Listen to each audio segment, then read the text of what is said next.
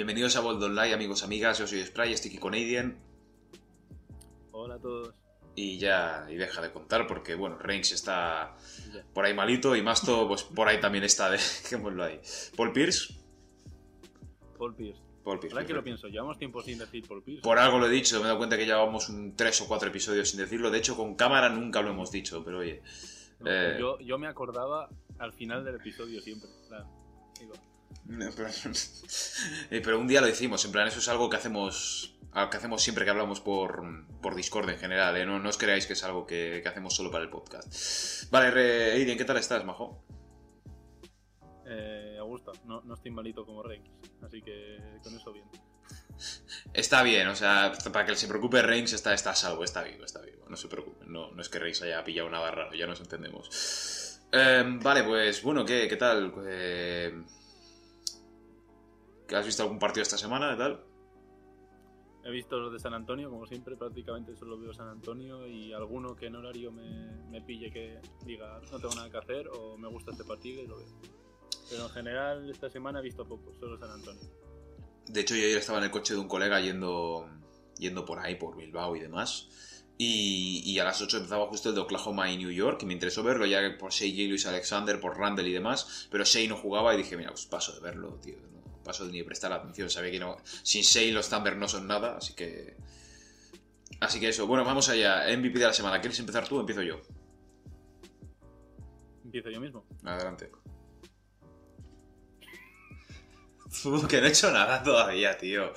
No, es que, eh, a ver, mismo. Te, te- te digo, te digo sí y haces, y haces. es que ya es que tengo flashbacks otra vez, tío. Empiezas tú, eh, de hecho vas a empezar tú. Voy a recordar esto. Vale. Vale, pues bueno, vamos como todas las semanas, MVP de la semana, empiezo yo mismo y mismo. Bueno, antes de nada quiero abrir un inciso, quiero darle un MVP de la semana honorífico a Caris Levert, que al final ayer pudo volver, pudo volver a jugar después de una lesión, más que lesión, una enfermedad, un tumor mal- maligno que tuvo en el, en el riñón, el cual el traspaso de James Carter al fin y al cabo le habrá salvado la vida posiblemente, porque quién sabe si se hubiesen descubierto ya avanzado y demás. Y yo tenía... Justo con, con Y- las revisiones de llegar al equipo, así que. Sí, las revisiones médicas. Y yo no tenía. No tenía fe de que volviese esta temporada. Yo pensaba que Indiana le iba a dar descanso, le iba a dar. En plan. Pues para toda la temporada. Pero viendo que Indiana no está en su mejor momento tampoco. Y tampoco tiene un equipo como para estar en play-in. Yo creo que Indiana debería ser un quinto o sexto en, en, el este. Yo creo que sí que. El propio Grace Lever creo que leí como que se quiso jugar él también. Ya se veía bien. Con lo cual para adelante. Y ayer incluso jugó. No hizo grandes números tampoco, es obvio, tampoco lo voy a culpar. Pero eso, sí que vi su primera canasta, fue un rebote ofensivo y una canasta, es bastante interesante. Y ahora MVP de la semana así real, yo tengo a Russell Westbrook, eh, jugador de los Washington Wizards, el base que está otra vez volviendo a su forma, a su nivel óptimo de 2017 más o menos. O sea, ayer contra los Bucks, derrota pero triple doble de 40 puntos. Antes de la... Antes del All-Star Break también estaba haciendo partidazos. O sea, yo creo que Westbrook, desde que se volvió, desde que se rapó y se volvió el pelo cortito, está volviendo a ser el Westbrook de antes. Y me gusta, a Westbrook le queda mejor el pelo así cortito, tío. Casi rapadito, me gusta, me gusta más así. Está volviendo a ser el Westbrook de antes y ojalá sea así porque Washington puede dar miedo. Me da cosa que haya, que haya, que haya espabilado, que haya, que haya despertado tarde ahora, pero, pero yo creo que Washington, como siga así, sí que van a, van a entrar a playoffs. Yo lo veo bastante bien. Es Thomas Bryant. Y Eddie, ¿el tuyo quién es? Mi MVP de la semana se lo, voy a, se lo va a llevar Jimmy Butler. Más que nada porque es un jugador que lleva una racha muy larga de rondando el triple doble y no hay que decir mucho más sobre él. Está teniendo un nivel muy alto. Esperemos que escalen en la clasificación de la liga. A ver, van, van escalando. La verdad que Jimmy Butler últimamente sus actuaciones nos estábamos quejando de que no estaba siendo tan como debería ser. De hecho, que Bama de Bayo estaba siendo más determinante que él. Pero está, está ayudando bastante a que Miami vuelva a ser otra vez lo que, a lo que se le tenía miedo en un principio. Pero Se están encontrando, sí. Claro, todavía falta cosas por encajar, como el hecho de que Tyler Hero tampoco está jugando a su mejor nivel, Duncan Robinson no está siendo tan, no está dando tanto miedo como el año pasado. Pero sí, Miami sigue creciendo, no creo que vayan a llegar a la final este año, pero si están en playoffs, yo creo que ya viendo lo que pasó el año pasado, ningún equipo debería de, de subestimarles ni darles como un rival pequeño. De hecho, me gustaría volver a ver a Milwaukee contra Miami este año en playoffs. Creo que sería una historia bastante distinta con Drew Holiday y con todo. Yo creo que este año esta vez sí que ganaría Milwaukee, pero, pero me gustaría volver a ver este, este emparejamiento, la verdad. Me gustaría bastante. Va- ¿Sí? A ver, mm, sería difícil igual o... Es que no, no, no, no caigo en cómo está, cómo está la Van clasificación. tercero y cuartos ahora mismo. Ah, es verdad, Miami, sí. Milwaukee tercero, Miami cuarto. Yo no he dicho que tengas en primera ronda, ¿eh? No, no, no, ya, ya, ya. A ver, ya, si lo, lo- para que saliesen debería de quedar tercero y sexto, cuarto, quinto, algo así más o menos, o segundo y Bueno, segundo y tercero. dar, ¿eh? Se podría, sí. A ver, estamos Un, un cuarto quinto. estamos justamente en la mitad de la temporada, pero no, yo creo que no, no creo que Milwaukee caiga al cuarto. Yo creo que los tres que he dicho, en plan, perdón, Filadelfia, Brooklyn y Milwaukee, esos tres van a quedarse así. Ya no sé el orden, supongo que Filadelfia se quedará primero, creo que se quedará primero Filadelfia, lo más seguro. Y entre ellos tres, estará entre ellos tres. Y luego el cuarto equipo que pasará a la semifinal de conferencia estará lo más seguro que esté competido entre Boston, entre Indiana, entre Miami, como he dicho, y entre alguno más. Pero como tal, los tres verdaderos contenders de la conferencia considera esos tres. Y luego el resto, el que entre como cuarto, que se enfrentará al primero en, la semifinal. Los que entre como cuartos o quintos serán como una especie de. Serán rivales duros, obviamente, porque para pasar ronda en playoffs tienes que ser un buen equipo te toque el equipo que te toque, pero mm, será más un calentamiento, un precalentamiento para lo que será la final de conferencia, que será que sí que será una guerra, ya sea cualquiera de los tres equipos, cualquiera de la combinación que toque. Y equipo de la semana ya... también, ahora, que te digo, antes es curioso que has comentado justo lo de que Filadelfia no crees que no quede primero. Y entre hoy y mañana se decide quién, mm, quién aguanta de momento en el primer puesto entre Brooklyn y Filadelfia. Porque llevan las mismas victorias y Brooklyn una derrota más. Filadelfia hoy juega contra San Antonio. Once y media de la noche, hora española. Y Brooklyn juega mañana contra New York. Que también New York, si gana, ojito, porque lleva 20 victorias y 19 derrotas. Sí, Y lleva las mismas victorias que Miami, derrota menos. es, es otro... quedaría Es otro, equipo al que, cuarto. es otro equipo al que Pero contaría yo. eh, Es otro, es otro equipo al que contaría yo como ese equipo que podría estar cuarto, quinto, ¿sabes? O sea, el- la serie del cuarto, quinto este año en el este va a ser genial. Va a ser increíble, porque al fin y al cabo, puede que a papel, puede que en una, eh, puede que en papel veas un Knicks Pacers, puede que veas esa serie en un papel y digas, hostia, no es la mejor serie, podría haber habido mejores, o un Celtics Knicks, pero en verdad sí que es una buena serie. Yo, por ejemplo, eso es, exactamente. Yo prefiero mil veces ver esa serie que, por ejemplo, la que hubo el año pasado de Milwaukee-Orlando, a pesar de que el primer partido fue lo que hace Orlando siempre. Pero mm, así, hablando de equipo de la semana, hablando también de Miami y de, y de Jimmy Butler, por mi parte es Miami, están reencontrándose de nuevo. Y están, están en una buena racha, creo que perdieron hace poco, pero ahora mismo están en una racha de tres victorias seguidas. No sé si antes del All-Star Break perdieron alguno, me suena que sí. Pero. mm, Pero están bien, están bien y me gusta. Me gusta, me gusta cómo está ahora mismo Miami y, y me gusta verles jugar algún partido les he visto. ¿El tuyo, Aiden? Eh, en eso hemos coincidido porque entre que no he visto muchos partidos y tal, Miami sí que ha dado buena sensación y por lo hablado estoy de acuerdo contigo. Al final es un equipo que de venir tan mal como empezó la temporada ahora está haciendo bien con buenas sensaciones. Sí, básicamente es eso. Están otra vez encontrando esas sensaciones de playoffs, pero lo dicho, no creo que sean tan peligrosos como playoffs. De hecho, ya que han perdido a Jay Crowder, que eso, la baja de Jay Crowder ya, ya, se, ya veníamos diciendo que iba a ser un poco complicada para ellos y, y lo está siendo. De hecho, Phoenix está, está ganando bastante de eso. Eh, vale, pues estamos el domingo 14 de marzo, hace una semana, el 7 de marzo fue el All-Star Game, bueno, y todos los concursos y demás. Así que vamos a hacer un pequeño inciso rápido. Pero antes de nada yo quiero decir que este All-Star se vio por la participación del resto y por todo lo que pasó, este All-Star era innecesario. Bastante innecesario. O sea, ves a Luka Doncic, por ejemplo, yendo a hacer el concurso de habilidades, ni se había quitado la sudadera y se acababa de levantar de la siesta, lo más seguro. O sea, o sea veías... O sea, no, no veías intención de la gente tal, o sea... Por ejemplo, Kawhi Leonard yo lo veía en la cancha y era como, bueno, estoy aquí para que la, la NBA no me clave la multa de 50 mil dólares. ¿sabes? Y LeBron lo mismo, LeBron jugó 10 minutos y ya le fuera, ¿sabes? O sea, me parece innecesario. Al fin y al cabo, los partidos aplazados se jugarán a lo largo de, a lo largo de esta segunda mitad, ¿eh? O sea, los Caps Spurs, nuestros dos equipos que tienen un partido aplazado, se jugará algún día dentro de esta, dentro de esta vuelta. O sea, se- los equipos que no tengan partidos, por por eso se hizo básicamente lo de las dos mitades, para que ahora la segunda mitad los equipos que tengan partidos aplazados tengan tengan otra vez, en plan, se reenganchen. Pero claro, es que esos equipos van a tener ahora una segunda mitad.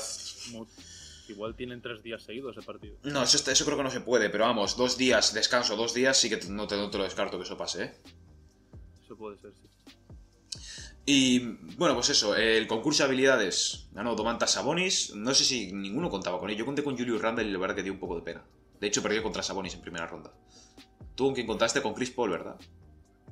Yo con Chris Paul, sí, es que contamos los dos con Chris Paul, de hecho. Sí, sí, me, sí, me estoy acordando, yo también conté con Chris Paul, sí, señor. Pero. mm, Y Julius Randle teníamos. Teníamos. No sé, habíamos pensado que podría ser que igual diera bastante nivel. Pero. Para mí tenía lógica. A ver, que ya también. También te digo que ahí podía haber ganado cualquiera. Porque fue el que metía, pues metía, ya está. O sea, fueron sin ganas todos, parecía. El que lo intentaba. Dejémoslo ahí. Sabonis. no, Sí, Sabonis. Lo hizo bien, lo hizo bien Sabonis, tío. No sabía que tenía tanta habilidad, yo pensaba que era un jugador mucho más tosco de lo que es, y en verdad. Y en verdad me sorprendió. Julius Randle, yo vi- viendo la versatilidad de ese jugador, yo dije, oh, tiene pinta de que con sus habilidades va a sorprender y tal. Pero bueno, le tocó, le tocó el que ganó. Igual, igual en, en la, otra, la otra parte del, del cuadro hubiese llegado a la final, no lo sabemos. Eso ya entra- entramos en cosas que no. Que no. Concurso de triples, ganó el dueño, el amo y señor, aunque casi gana Mike Conley, pero se llevó al final Stephen Curry. Es- Estuvo emocionante. Sí. Hasta el último tiro, de hecho. Hasta el último triple de la esquina. Sobre todo, si no me, si, si no nos equivocamos, en la primera ronda hizo el récord, ¿no? 31 Con 31 puntos. puntos. 31 A ver, puntos. hay que contarlos de atrás. Claro, esta es la cosa, superando el año pasado de Devin Booker, que hizo. No, hace, ah, el año pasado no, hace dos o tres, y que hizo 28. O sea, Devin Booker hizo 28 puntos, pero claro, porque entonces no había los balones verdes de Mountain Dew. Así que si le restamos 3, igualó el récord igualmente, ¿eh? O sea, es una ronda genial, igualó el récord. O sea, metió un Mountain Dew y, y suma 3, pero ya está. Y, y Mike Conley genial también. ¿Qué, qué jugador fue el que le hizo fatal? Fue Jalen Brown, ¿acaso? Fue un, jugador que. ¿Quién fue? Es verdad. Jalen Brown. Jalen Brown me suena que como tenía un tiro muy lento y se le, le comió el tiempo y luego el último. o, o creo que fue Tatum en la final. No, Tatum no, Tatum no, Tatum no llegó a la final. No, Tatum llegó a la final o quién llegó. Lavin, Lavin llegó a la final. ¿O cómo fue? O Lavin y Eh, Tatum empataron. No, no, buah, no me acuerdo, tengo que revisarlo, pero. Puede ser. Llegaron a la final Co- Conley, Curry y uno más. Creo, y me suena que dos empataron. Igual Mitchell y Tatum empataron, Jalen Brown y Lavin llegó a la final. Me suena No, que fue algo eh, así. dijimos que empataron y que tenían que desempatar, pero resulta que creo que era Lavin el que se había colado o Tatum. No sé, algo así, igual da No, igual. era, era Lavin, era Lavin. Da igual, el caso, eh, el duelo de verdad estaba entre Conley y Curry. De hecho, estábamos flipando con Mike Conley. En plan, lleva una motivación extra y con razón, es su primer All-Star. Y uf, se quedó a un tiro, se quedó a un triple de, de ser el campeón, pero bueno. Literalmente empezó Curry fallando, como había hecho en la primera. Y se le veía como flojo, como que. Flojo no, quiero decir, es Curry, pero se le veía como que igual no llegaba. Y se quedó un punto por debajo a falta del último balón que contaba dos. Y lo metió. Y así ganó el concurso. Un triple desde la esquina, de los de siempre. Al fin y al cabo, desde la esquina, Curry no, no es que sea. Desde su esquina derecha, de la esquina derecha tirando así, con la derecha, ¿entendéis? Es, es- es su zona, básicamente es. Para diestro suele ser esa la zona, de hecho. Vale, eh, concurso de mates en el descanso del partido del All-Star. Fue el peor concurso de mates que he visto en mi vida. Participaron Anthony Simons, Obi Toppin y, y Cassius Stanley. La verdad que no fue el mejor concurso de mates, ya te digo, y ganó Anthony Simons haciendo un mate intentando besar el aro, pero tuvo suerte de que, de que se echó para atrás. Esto- eh, intentó besar el aro A ver, y hizo como un... lo, No sé. lo bueno que tiene. Lo bueno que tiene es que conserva sus dientes. Sí, sí, sí. No sé, que creo que fue un jugador Gerald Green que hizo el concurso de mates y se puso un cupcake, una, una magdalena con, un- con una vela. No sé si era su cumpleaños, lo más seguro que sí. Puso una vela de cumpleaños encendida, la puso en el aro, la apoyó en el aro, hizo el mate y arriba lo sopló. Y. Y sé que. Bueno, y sopló la vela y hizo, hizo el mate. plan, al mismo tiempo. Estuvo, ese mate estuvo bastante guay. Lo, lo vi bastante parecido a lo Yo que quería intentar.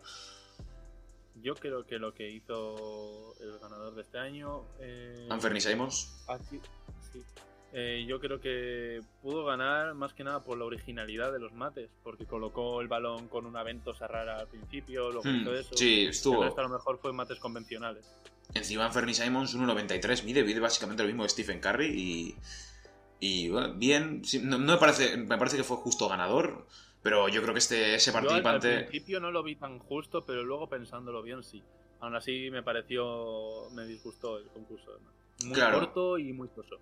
lo es que y encima tres jugadores que no no sé, yo lo que hubiese hecho hubiese sido hacer el sábado el partido de los rookies, porque también, bueno, no, si, que- bueno, si quieres no hacerlo igual para no, no tener más Yo, liada, yo sí lo haría. Si haces todo, Sí, eso todo es. y los concursos el mismo sábado. partido que me daba, me daba, era lo segundo que más me interesaba, a lo mejor. Hmm. Junto al All-Star Gaming, el concurso de mates, igual segundo o tercero. Sí, Así que me dio mucha pena. Y, y nada, el concurso, bueno, concurso, partido del All-Star Game, Team Lebron, Team LeBron contra Team Durant, ganó el Team LeBron 170-150, el MVP fue Giannis Antetokounmpo, convirtiéndose en el primer europeo en ganar un MVP del All-Star Game, como ya sabéis, Giannis Antetokounmpo es griego, de origen nigeriano, pero es griego, de hecho tiene nacionalidad griega, y ahí está, no, no hubo ninguna sorpresa. Impoluto el partido. No me pareció, no me pareció un gran All-Star Game, la verdad, para que negártelo, no me pareció muy entretenido. la, la verdad, no. Mm, No sé, lo más destacable que saco de ahí, que me divirtió, pues yo que sé, puede ser. Lo que más me, me emocionó, me entendió, fue el triple de Curry al principio del partido. Creo que fue su segundo triple, sin Mm, mirar. Sí, Y pero- quedó bonito y bueno, un poco más. Y el final del partido dándole el balón a, a Lillard y metiéndolo de medio campo para terminar, como no. Mm. Sí, no, hicieron un concurso de triples ellos, ellos solos. Sí que es cierto que hubo quejas en Twitter y demás en más redes sociales sobre el excesivo uso de los triples en el concurso, perdón, joder, Muchísimo. en el partido, pero Eh, pero bueno, pero sin más, no tampoco es que a, esto es a lo que se juega ahora mismo. era- Que literal, ya, pero no sé, literalmente Ya, sí, sí. era, corrían triple, corrían triple. Como mucho, si hacían un robo, una liga. Claro. ni eso. Zion Williamson también empezó el partido muy, muy mal. De hecho, Zion entró de titular debido a la lesión, no, perdón, a la lesión, no, al protocolo anti-COVID de Ben Simmons y Joel Embiid, ya que fueron a una barbería días antes de ir a Atlanta a hacerse un corte de pelo antes del All-Star Game, pero el barbero dio positivo poco después, así que no pudieron jugar. De hecho, leí un- un- un- una cosa que decía que si el positivo del barbero hubiese dado, hubiese salido una hora más tarde, cuando ya ellos dos habían estado en contacto con alguno de los jugadores, con algunos jugadores, se podría haber cancelado toda la NBA por 3-4 días. Pero oye, tuvimos, claro, tú piensas que tendrías que tener en cuenta ya todos los jugadores, todo, to- absolutamente todo, ya habría estado en contacto Sí, con Ben todo, Simmons y todo. Embiid, así que ya, más la prensa, más todo, eh, ya hubiese sido, hubiese sido duro. De hecho, la NBA en este en este All-Star Weekend eh, puso en práctica la cámara con, ¿cómo se dice? En plan, como se hace en la Liga de Fútbol ahora también, que es la cámara, pero eh, poniendo borrosa la parte de atrás más o menos, para que se vea con mejor calidad. Y la verdad funcionó bastante. Había, yo lo vi y dije, joder, la calidad del, de vídeo está siendo genial, y es verdad. Spray, Spray estuvo comentando la calidad mucho rato. Claro, y no, es que simplemente difuminaba en la parte de atrás. Difuminaba en el fondo y eh, queda guay. Sí, pero eso da una sensación de mayor calidad, es verdad. Una Mm. buena fotografía. También el dato de LeBron se puede contar, de, de que el Team LeBron está invicto Ujú. Desde que se hace eso y bueno. Y no creo que haya muchas más cosas curiosas, ¿no? No, de hecho yo quiero comentar una cosa, que es que de esos cuatro, de esos cuatro Team LeBron contra Team Nanana, que han sido Team Curry una vez, Team Giannis dos veces y Team Durant, mi partido favorito creo que fue Team LeBron Team Curry en 2018, fue un partidazo, sin duda. Luego el de 2020, el del año pasado, el, el primer partido con Kobe ya en plan con el nuevo formato, ese también fue un partidazo, fue increíble. Eso fue como... Fue, espectacular. Y recuerdo en el Team LeBron, Team Giannis de 2019, yo recuerdo que me quejé y dije, vamos a ver, es que el Team Yanis solo la coge Yanis. Era como, solo la cogía él y para adelante, para adelante. A ver, se llama Team, te llama Team Yanis porque es un equipo que ha elegido él, no porque el equipo sea él. ¿Sabes? En plan, no, estamos mezclando conceptos. pero nada, pero así. Está guay, es el All-Star Game. ¿Te gusta o no te gusta? A mí, por ejemplo, no soy tan fan del All-Star Game, soy mucho más fan de los concursos y demás, pero aprecio mucho ser All-Star, o sea, es un premio que yo creo que hay que, que hay que, que hay que mencionar bastante. Bueno, vamos un poco más a actualidad, ¿no? ¿O tienes algo que comentarme? No, igual se podía comentar que el All-Star sirvió también para, para poder donar bastante dinero a asociaciones y tal. Creo que llegaron a donar, a ver si lo tenemos apuntado, eh, un millón de 250 mil dólares. Sí, es un evento benéfico al fin y al cabo, ¿eh? O sea, es- no hace daño a nadie también. Y está bien porque encima está bien para la educación porque lo utilizaron para ayudar a estudiantes con becas. Mm. tal. Así que está bien. La NBA está bastante en eso, está siempre bastante... eh, Al, al final, Enganchada muchos ese jugadores de la NBA están en la NBA gracias, o sea, tienen buena vida gracias a eso. Se han salvado de no poder. a la NBA, gracias a, gracias a la NBA, dices. No, quiero decir, o sea, gracias al baloncesto y Sí. a la NBA, a llegar ahí, pues han cambiado su vida y de su familia to- totalmente, de estar en lo mínimo. por ejemplo, tú sabías que, así antes de hablar de esto, así, tú sabes que el profesor de Jalen Brown, en no sé en qué curso, por ahí en el instituto, le dijo que, que como siguiese así en su vida, dentro de unos cuantos años estaría en la prisión estatal de, bueno, no sé dónde es Jalen Brown, de hecho voy a buscártelo, pero que estaría en la prisión estatal, que el profesor le dijo, dentro, como sigas así dentro de unos años te veré en la prisión estatal. Y mira dónde está ahora, ha sido el Star, está liderando a los Celtics en puntos y demás. Así que Mm. prisión estatal. la prisión estatal, Boston es otra prisión ahora mismo. Vale, eh... espérate, quiero mirarte dónde, dónde nació. Nació en Marietta, Georgia. Creo que, creo que hay dos o tres jugadores más que son de ahí, de hecho. De Georgia. Del pro- de la propia ciudad. Leí eso, que me parece curioso. Vale, em, se acerca el trade deadline. Es el 25 de marzo, estamos a día 14, quedan 11 días, o sea, es el jueves que viene, no este, es el siguiente. Y hay varios jugadores que están en, en una posición dura, por así decirlo, ya en posiciones de que su equipo les tiene como un como una moneda de cambio, como dijimos en el primer episodio, no sé si te acordarás, Seiden. Y hay dos jugadores en específico y luego otro tercer jugador del que vamos a hablar, dos que están ya fuera del equipo, que el propio equipo ya les ha dicho que, oye, mira, no quieres ser traspasado, de acuerdo, vamos a buscarte ya un equipo lo que sea y y para adelante. Y otro jugador que queremos que eso queremos mencionar nosotros porque también están bastantes rumores ahora mismo. Para empezar, de los Houston Rockets, PJ Tucker, el ala pivot, pivot del año pasado. PJ Tucker está frustrado ya que los Houston Rockets no están en una muy buena racha, de hecho están en racha de 14 derrotas seguidas. Horrenda, horrenda, terrible. El señor Reign, visionario, ¿eh? Ah, los Rockets, lo único bueno que tienen es que tienen a Christian Wood, que todavía no está jugando, Daniel House, que tampoco está jugando, y Kevin Porter Jr., chavales. Kevin Porter Jr. ayer hizo 27 puntos, 10, rebo- 10 asistencias, creo, 27 puntos, 8 asistencias. Ex jugador de los Caps, yo ya dije que iba a ser una bestia, pero lo regalamos a cambio de una segunda ronda. Vale, a lo que iba. PJ Tucker. eh, está frustrado porque quiere irse a un contender. Tú, si fueses un equipo contender, Aiden, yo considero contender ahora mismo Lakers, Clippers, Jazz, Suns y los tres equipos que tú creas que son contenders, que estén más o menos arriba, Por así decirlo, hasta Dallas, ¿no? A lo mejor. más o menos. Nada, Dallas no llegaría, pero sí algo así, Pero, que o, sí, o- de, de, o de semi-contender. Utah. Eso es, o a semi-contender, por así decirlo, eso es más o menos. En el este y en el oeste, ¿qué equipo crees? ¿Tú como qué, qué, qué, equipo crees que debería darle una oportunidad para, para, para- bueno, para entrar al equipo?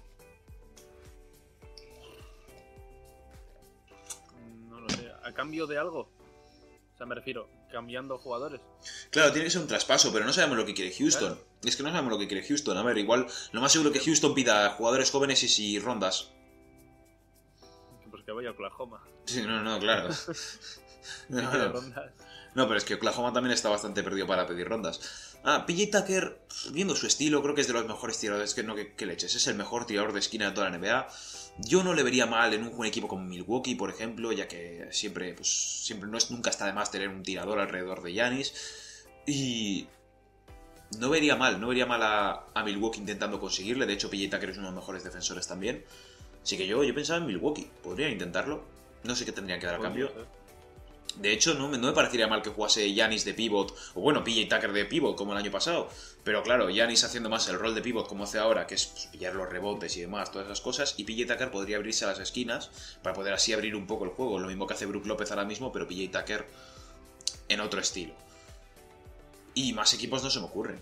Clásico, los Lakers, los Clippers, típico. Sí, pero. Que es una situación complicada. A ver qué, qué equipos contenders dan a alguien de su equipo por PJ Tucker. Claro, es que los Bucks, dar a cambio de PJ Tucker, viendo lo que quiere, viendo lo que busca Houston. Un, un par de suplentes y tal. A ver, yo les vería dando un DJ Wilson o algo así, algún jugador jóvenes. Es que jugadores jóvenes, básicamente, será lo que querrían. No veo nada más. Algún jugador joven en la segunda ronda o algo así. No, no, es- no espero que Houston tampoco pida a Chris Middleton, ¿sabes? O sea, para nada, ni mucho menos. Ni, ni, Tampoco ni siquiera, ni, ni siquiera de Vincenzo, o sea, nada de eso. Pero yo, yo pensé en Milwaukee, yo creo que Milwaukee encajaría bien. Y claro, obviamente en otros equipos, en Filadelfia, por ejemplo, también. Vale, otro jugador que ha sido cortado del equipo más o menos, ya ha salido de contactos del equipo, la Marcus Aldrich. Aquí te voy a dar el testigo a ti. ¿Cómo ves? Sí, que desde hace tiempo ya se venía hablando y al final entre franquicia y jugador pues llegaron al acuerdo al final todo tranquilamente, bien, de que los dos querían lo mismo. Uno quería cambiar ya de equipo, ir a otro equipo porque se le acaba el contrato este año y, la franquicia quiere cambiarlo en un traspaso, porque si no se va a ir sin, sin nada a cambio. Así que están. Para ellos lo quieren este mes ya fuera, digamos. Este mes ya tiene que estar fuera y. Y no sé. No, tampoco sé qué pueden hacer, porque eso se lleva ya pensando meses y nunca se ha hablado de muchas cosas. Por ejemplo, aquí, ahí, si no me equivoco, se habló algo así, que un intercambio es posible en, con Boston, Miami o Charlotte. Sí, Boston, Boston siempre está alrededor de los traspasos por pivots. Siempre está, siempre está alrededor de eso. Sí. De, es su mayor. Lo que se habla es que en Boston que llegarían, o sea, se cambiarían por Aaron Smith, Daniel Tays y dos rondas del draft. mucho me parece por la Marcus Aldrich ahora mismo. Bueno, a ver, Aaron Nismith es un jugador joven que sonó para San Antonio, para ser drafteado. De hecho, se decía que San Antonio podría draftearle a él. Aaron Nismith era bastante interesante, dos segundas rondas que, bueno, nunca están de, nunca son menos, siempre están bien. Ver, Sí, sí, si- siendo Boston al final son altas. Y Daniel Tice, eso es, y Daniel Tice, la verdad que siempre tengo duda. ¿Cuántos años tienes? Porque yo le considero un viejo joven. O sea, creo que leí como que era más joven de lo que pensaba. Tiene 28 años, o sea, yo le echaba más de 30 y tiene 28, con lo cual no, no, ya ha llegado a su pick, por así decirlo, pero su pick no es nada malo tampoco. O sea, va. No está mal, no, no me parece un mal traspaso. Por, por el trabajo que hace Aldrich, quiero decir, seguramente lo llega a mejorar, o sea, en el tema físico.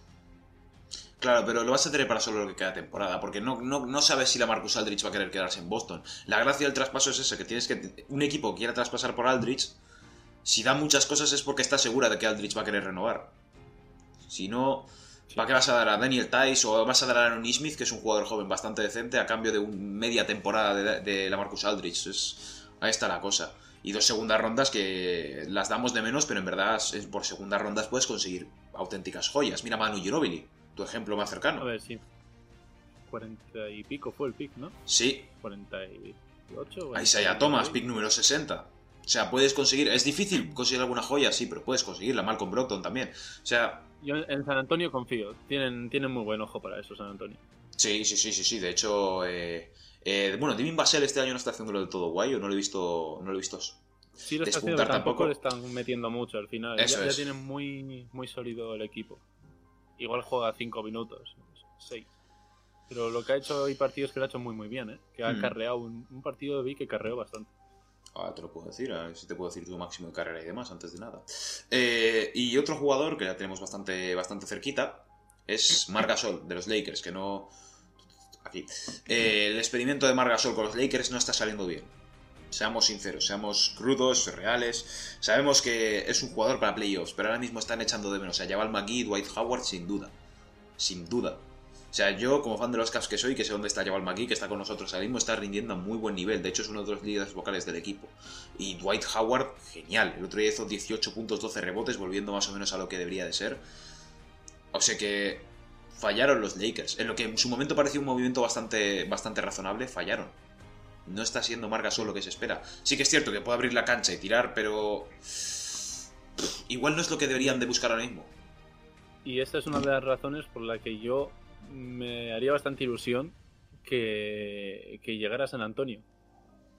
Otra vez los hermanos Gasol ahí, ¿no? Sí, Papá, papá jugó San Antonio. completar La, la- la familia. Jugó, jugó. Para completar la familia. Pero bueno. Y la verdad creo que pega bastante Margasol en San Antonio.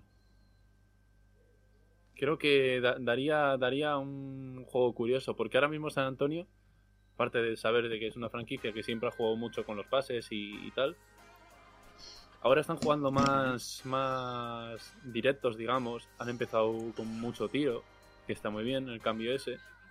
Y yo creo que Margasol puede dar bastante juego en ese equipo. Es más adaptación al, Al, fin- al final, al final es la Marcus está haciendo, está cambiando, al final se tiene que adaptar. La Marcus ha empezado a tirar Claro. bien y todo ello. Y al final Margasol eso ya lo hace. Así que sería un buen cambio. Claro, la Marcus Aldrich... pues, porque es Margasol. Es que la Marcus Aldrich en su mejor momento 2011, 2012, 2014, incluso ya con sus últimos años en Portland, era un jugador que era muy conocido por su buen movimiento en el hostia. Eh, su buen movimiento en el poste, buenos tiros de media distancia, y eso ya no se lleva tanto, con lo cual es normal que encima, subiendo su edad, tienes que mejorar otras cosas, y si tienes que mejorar a irte a tirar, genial, la Marcus Aldrich, perfecto, está Y tira sobre- bien. sobreviviendo, sí, sí, es sobrevivir, en esta en la NBA tienes que sobrevivir, básicamente tienes que sobrevivir. Um, Y yo he visto, yo he visto ofertas, yo he visto a Marc Gasol a Cleveland a cambio de Jabal McGee, los Cavs intentando buscar de nuevo a Jabal McGee, que digo, perdón, los Lakers buscando eh, es que Jabal McGee está haciendo mucho por Cleveland. No, no, lo digo completamente en serio. O sea, Jabal McGee estuvo dos semanas en las que no jugó, que era cuando estaban Drummond y Jarrett Allen. O sea, y que él pues, ya bajó o jugó bajo al lado de Jarrett Allen. Y era como, mira, pues ahora con el traspaso de Andre Drummond o con lo que quieren hacer con él, eh, está jugando de pivot suplente, pero, pero él suele ser el que suele hablar en las charlas míticas antes del partido con el corrillo. Suele ser el- él suele ser el que habla, con lo cual está siendo un líder vocal del equipo. Sí. Y, y el hecho de que los Caps seamos, sea la familia que es ahora mismo, el buen rollo que hay, Jabal McGee aporta mucho a eso. Con lo cual, pediría a Taylor Horton Tucker también, también te digo. no te lo voy a negar. Me das a Taylor Horton Tucker y ya te lo acepto. Ah, te quedas contento. Sí, me gusta, me gusta mucho ese jugador. De hecho, algún día, algún día vamos a sacar el top, 20 top 5 jugadores que nos gustan de men- menores de 25. El mío así a ojo te diría que es Taylor Horton Tucker, Tyler Hero, Gilius Alexander y alguno más, ¿eh? Así, así, digo- así iría el mío, ¿eh? Yo Hombre. solo te digo, mira mi fondo de pantalla de WhatsApp. A ver, el mismo chat de Sprite. Esto, lo- los, que, que se, que se ve el sticker que me mandaste ayer. no sé ni qué sticker le mandé ayer, pero vale. De hecho, quiero verlo ahora mismo. Y este, fíjate el fondo de pantalla que tengo. Ah, qué, qué bonito ese jugador, no sé quién es. Nah, broma, joder, yo te Murray, joder, claro, ya lo sé. Has visto el sticker, ¿no? Eh, no, no he visto el sticker, de hecho voy a verlo, espérate, no, no, no lo he Mira visto. el sticker, no lo voy a poner.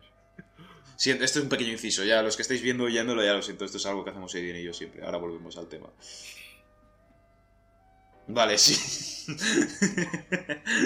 vale, muy bien. Eh, a lo que iba contando, que se me ha ido. Eh, a ver, Margasol ahora mismo, ¿en qué contender puede encajar? En ninguno. Margasol y los Lakers encaja bien. ¿Va a ser una buena adición para playoffs? Sí, de hecho, yo me lo quedaría todavía. No está siendo bien, pero yo esperaría que volviese Anthony Davis, porque lo que estoy notando es que con Margasol abriéndose, no hay tanto poderío ofensivo dentro de canasta. Tiene que entrar mucho más LeBron. Es por eso que LeBron ha bajado su porcentaje de triples. Porque no está tirando tanto, está buscando mucho más entrar, ya que al, al no estar Anthony Davis va a tener que va a tener que tirar un poquito más del carro en ese sentido. Así que me gustaría ver ahora a Anthony Davis y a Margasol otra vez. Yo esperaría verlo, de hecho, esperaría verlo. Y a ver si consiguen a Andre Drummond, porque los Lakers están muy interesados en conseguirle vía buyout, porque al parecer los Caps no están consiguiendo nada a Y cambio. no tienes ganas. Tú lo ves bien, ¿no? Encima que se marcha. ¿Drummond? Sí, Sí, sí. Por tu casa. sí, sí. Sí, sí, por fuera. Sí, sí, sí, sí. No te, no te preocupes. Sí, sí. Tú sin pegas. Ay, vale. Más traspasos, más firmas. Una que hubo bastante potente. Hace, hace nada. Hace. Bueno, todavía no ha sucedido, pero. Blake Griffin. Jugador Sí ha de. sucedido. Si no me equivoco, sí sucedió. Como que sí, ofi- eh, Es oficial, sí, sí, ya sé. Por eso. Pero que sí, eso te iba a decir. Ya es oficial, Blake Griffin firma con los Brooklyn Nets para el resto de la temporada. 1,2 millones, no cobrará. Creo que no sé si va a cobrar lo que cobraba en su anterior contrato. Pero es que creo que la norma es como que si no le firman en dos días. Plan, Si le firman más tarde de dos días, tienen que, tienes que pagar el contrato lo que le queda o algo así, firme donde firme. Así que creo que no tiene que pagarlo porque fue firmado lo antes posible. Um, yo lo digo desde ya. eh, los Brooklyn Nets todavía no ha debutado Blake Griffin. Quiero ver porque le tienen pensado sacar como 5 suplentes detrás de Andre Jordan. Pero quiero ver cómo sale esto. Pero como salga bien, están- estamos en peligro todos. Los otros 29 equipos de la NBA están en peligro. Los Lakers, los Clippers, los Bucks, todos. Absolutamente todos. Ya lo decimos, que, que está a un partido de ir primeros. Que Filadelfia estaba muy, muy, muy, muy lejos de todos y está en un partido de estar primeros. Y no está Dinwiddie. O sea, Y no está jugando. Si jugase Dinwiddie, imaginaos. y Kevin Durant tampoco ha estado jugando estos días. Claro, pero Dinwiddie ya se va a perder toda la temporada. Ya no contamos con él para Sí, nunca, sí. ¿sabes? O sea, Durant sabes que tarde o temprano volverá, pero. Sí, Pero sí, muy, Dinwiddie. muy buen jugador encima. Que pintaba muy bien para esta temporada, ya habiéndolo roto la temporada pasada, que juega muy bien, Hmm. Pues Yo estaría viendo un equipo. un, equipazo. Harden de base, Kyrie Irving de escolta, que es como están jugando ahora. Joe Harris de alero como un catch and shoot, que es el mejor de toda la NBA. Kevin Durant ahí Muy, eh, muy bueno. de 4 y Blake Griffin de 5. Básicamente Ke- Kevin Durant es Kevin Durant. Yo no tengo nada que explicar, no tengo nada que explicar de su juego. Es el mejor anotador de la NBA sin duda. Y ya vamos a la suplencia y es que han perdido potencia en esa han perdido potencia en la suplencia después de todos los traspasos y demás, pero es que aún así lo han recuperado, porque Dinwiddie si estuviese sería genial. Blake Griffin también. Luego también con las firmas de, de Andre Robertson, también genial. No sé, si, no sé si al final se lo quedaron, pero creo que también va a aportarles bastante de cara a playoffs. Uh, Timothy Luau Cabarot, uno de los mejores tiradores también ahora mismo. O sea, los Nets ahora mismo son increíbles. Si todo esto sale bien. Y aparte, y aparte de ser un equipo muy bueno, es un equipo muy bonito de ver.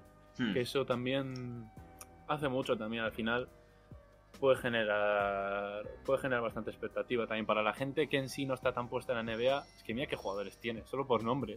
O sea, tú solamente por nombre, Harden, Irving, Kevin Durant y Blake Griffin para los Old School. De Andre Jordan también, joder. Sí, sí. Que no se te olvide, pero que es que, de hecho, al principio de temporada hablamos y decíamos, joder, pues con estos tres va a ser uno ataca, el resto mira, uno ataca, el resto mira. No, nos confundimos muchísimo. Muy bien nos confundimos muchísimo, la verdad. Yo cometí un error, de hecho, porque pensaba que James Harden no iba a poder encajar ahí. Y no, James Harden está jugando de, base bien y está librando la NBA en asistencias. Está haciéndose un caso para el MVP. No creo que ninguno del trío lo consiga por. Porque no, no van a conseguirlo. Es que tienen que repartir todo. Si fuera uno solo en un equipo, sería más fácil. Pero... Claro, si, si fuese solo Harden e Irving, Harden sí, pero que estar Durán y demás pero los Nets ahora mismo son increíbles. Y a ver si. Y sí que también pueden conseguir a Ramón luego, que eso ya sí que sería demasiado. Para mí ya sí que sería demasiado. O sea, no, no habría nada que hacer para mí. Ganarían mucho en defensa, así que. En rebote, no, no habría que les quitas un rebote ahí mismo. Vale. Eh... Ya, coge un rebote y tú saca fuera y ya está. También. Hablando de otro MVP, otro candidato MVP, Joel Embiid, ¿vale? Pivot de los Philadelphia 76ers, sufrió una lesión el otro día en el partido contra, contra Washington, cayó mal y tuvo no sé qué se hizo, no, no, se ha hecho nada bueno, se esperaba que tuviese una lesión. algo así, ¿no? Sí, sí, sí, sí. De hecho, bueno, no voy a buscarlo, pero es solamente un golpe. Lo, tengo aquí, lo, tengo aquí justo. Para que nos entendamos... hiperextensión de la rodilla izquierda. Para que nos entendamos, es solo un golpe. Va a estar fuera de dos a tres semanas. Yo cuando lo vi, yo cuando lo vi pensaba que se había hecho un esguince. O sea, lo veía casi claro por cómo se movió la pierna. Dije, esto puede ser un esguince. Y los esguinces, y los esguinces hay que cuidarlos bien, creas que no, ¿eh? O sea, no. Mira, a mí lo que sí que me ha sorprendido hablando de esguince es ya Morant, ¿eh? Cómo ha vuelto después del esguince, volvió haciendo lo mismo, el tío está loco. ¿Ya Morant? Sí, sí, sí, claro, claro. Ah, es un jugador joven, la recuperación que va a tener va a ser, va a ser buena. Pero volviendo a Joel Embiid. Sí, volviendo, volviendo a Joel Embiid. Eh, se tuvo miedo al fin y al cabo eh, y le hicieron una resonancia cuando el equipo volvió a Filadelfia y por suerte por muchísima suerte para los fans, ya no de Filadelfia, sino de la NBA en general, no, es, no tiene ni el ligamento tocado, ni el menisco, ni nada. Solamente, como hemos dicho, es solo un golpe. Es solamente un golpe en el hueso que tardará dos o tres semanas en recuperarse. Y de hecho voy a decir tres semanas para no... Para no... A lo largo. Sí, para, para, para ir a lo máximo. Y de hecho igual hasta un mes, igual si quieren ir un poco más precavidos de lo normal, pero claro, perdiéndose un mes, no sé si Joel Embiid sería para el MVP, ¿eh? Yo, creo que no. Yo creo que no va a aguantar un mes. Y aún así, Filadelfia tampoco. Estando como está la cosa, no creo que se lo quieran guardar, porque saben que la ventaja de campo para ellos es muy importante. Y lo que tú no sabías, Aiden, que yo me he fijado. Los Lakers y los Sixers juegan la semana que viene. Sin Davis ni Embiid. O sea, se va a ser LeBron contra Simmons. El príncipe contra el rey. Eso sí que va a ser interesante. Eso es que sin, sin ninguno de los dos. De hecho, Dwight Howard recibirá su anillo. Porque volverá a Los Ángeles. Así que conseguirá su anillo por fin. Y, joder, tengo bien de ganas de ver eso, tío. sí, sí, sí, lo hace. Se lo merece. Se lo merece. Yo no. Yo, bueno, estábamos viendo el partido juntos. El partido en el que Dwight Howard ganó, ganó la NBA. Yo no lloré, pero estuvo. o sea, era era como. Me hizo mucho más ilusión que lo ganase él que cualquier otro. Bueno, obviamente LeBron, pero me hacía. Estaba en el mismo nivel de ilusión, ¿sabes? Tanta crítica, tanto todo que se ha comido ahora por fin. viendo el pasado de Dwight Howard. ilusión también, porque al final es uno de los jugadores con los que conocí la NBA, digamos. O sea, yo sin ver la NBA, sin conocerla, cuando empecé a jugar baloncesto, claro, yo veía muchos jugadores de España y tal. Y dos jugadores de Madrid, los jugadores que conocía yo, ni, sabía, escucha, ni sabías... ¿qué, qué? Y dos jugadores de Madrid, ¿no? de Huelva, ¿no? Y, y, yo jugadores que ni sabía su nombre, ni sabía su nombre, lo aprendí porque veía vídeos suyos y me parecía una bestia. Entre él, Blake Griffin, mítico de 2013. Sí, sí, claro, Blake Griffin en su pick, es su mejor momento. Y era una locura. Y me gustaba mucho ese jugador sin saber ni siquiera su nombre. Luego ya lo conocí el nombre. Y por eso me hace ilusión más que nada, es algo personal. Pero volviendo al tema de Embiid y del MVP y demás, estas tres semanas que se perderá Embiid, que más o menos al ser cuatro partidos semanales, dejémoslo que se perderá unos 10 partidos. estos 10 partidos que se va a perder, LeBron tiene que apretar. Si quiere ganar el MVP, LeBron ya tiene que apretar. Estamos en la segunda mitad. Y si quiere ganarlo de verdad, ahora es cuando tiene que apretar a llevárselo. Pero no sé, no sé lo que va a pasar en ese sentido. Tampoco creo que LeBron le importe ya a estas alturas ganar el MVP. Lo creo, él le importa mucho más el anillo ahora mismo. Um, A mí sí me hace ilusión. no, no, a mí, a, a mí obviamente. Yo nunca he visto. Yo he visto a LeBron ganar un anillo, un MVP de las finales, un All-Star MVP y todo, pero no lo he visto ganar un MVP de la temporada regular. Eso sí que me gustaría mucha ilusión, pero es muy difícil. La NBA está muy estancada ahora mismo. Es estancada en el sentido de. Está muy bien, no es muy complicado ganarla.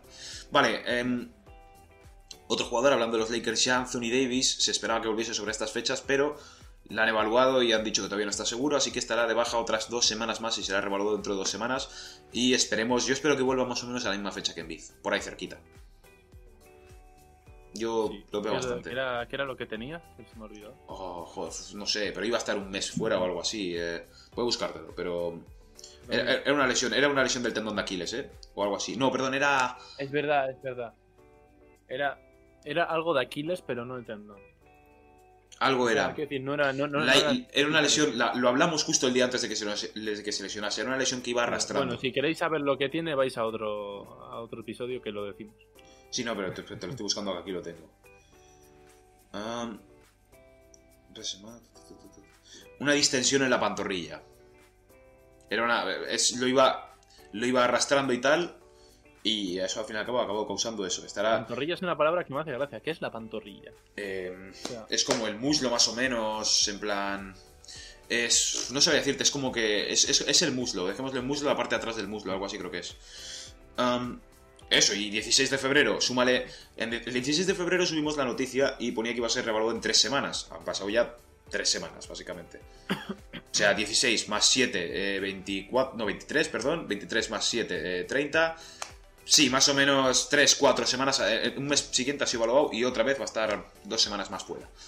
Pero sin prisa. Yo si fuese los Lakers no me lo tomaría con prisa. O sea, tienen buen equipo ahora mismo para sobrevivir, para mantenerse en los tres primeros puestos del oeste. Y ya cuando lleguen los playoffs, a tope.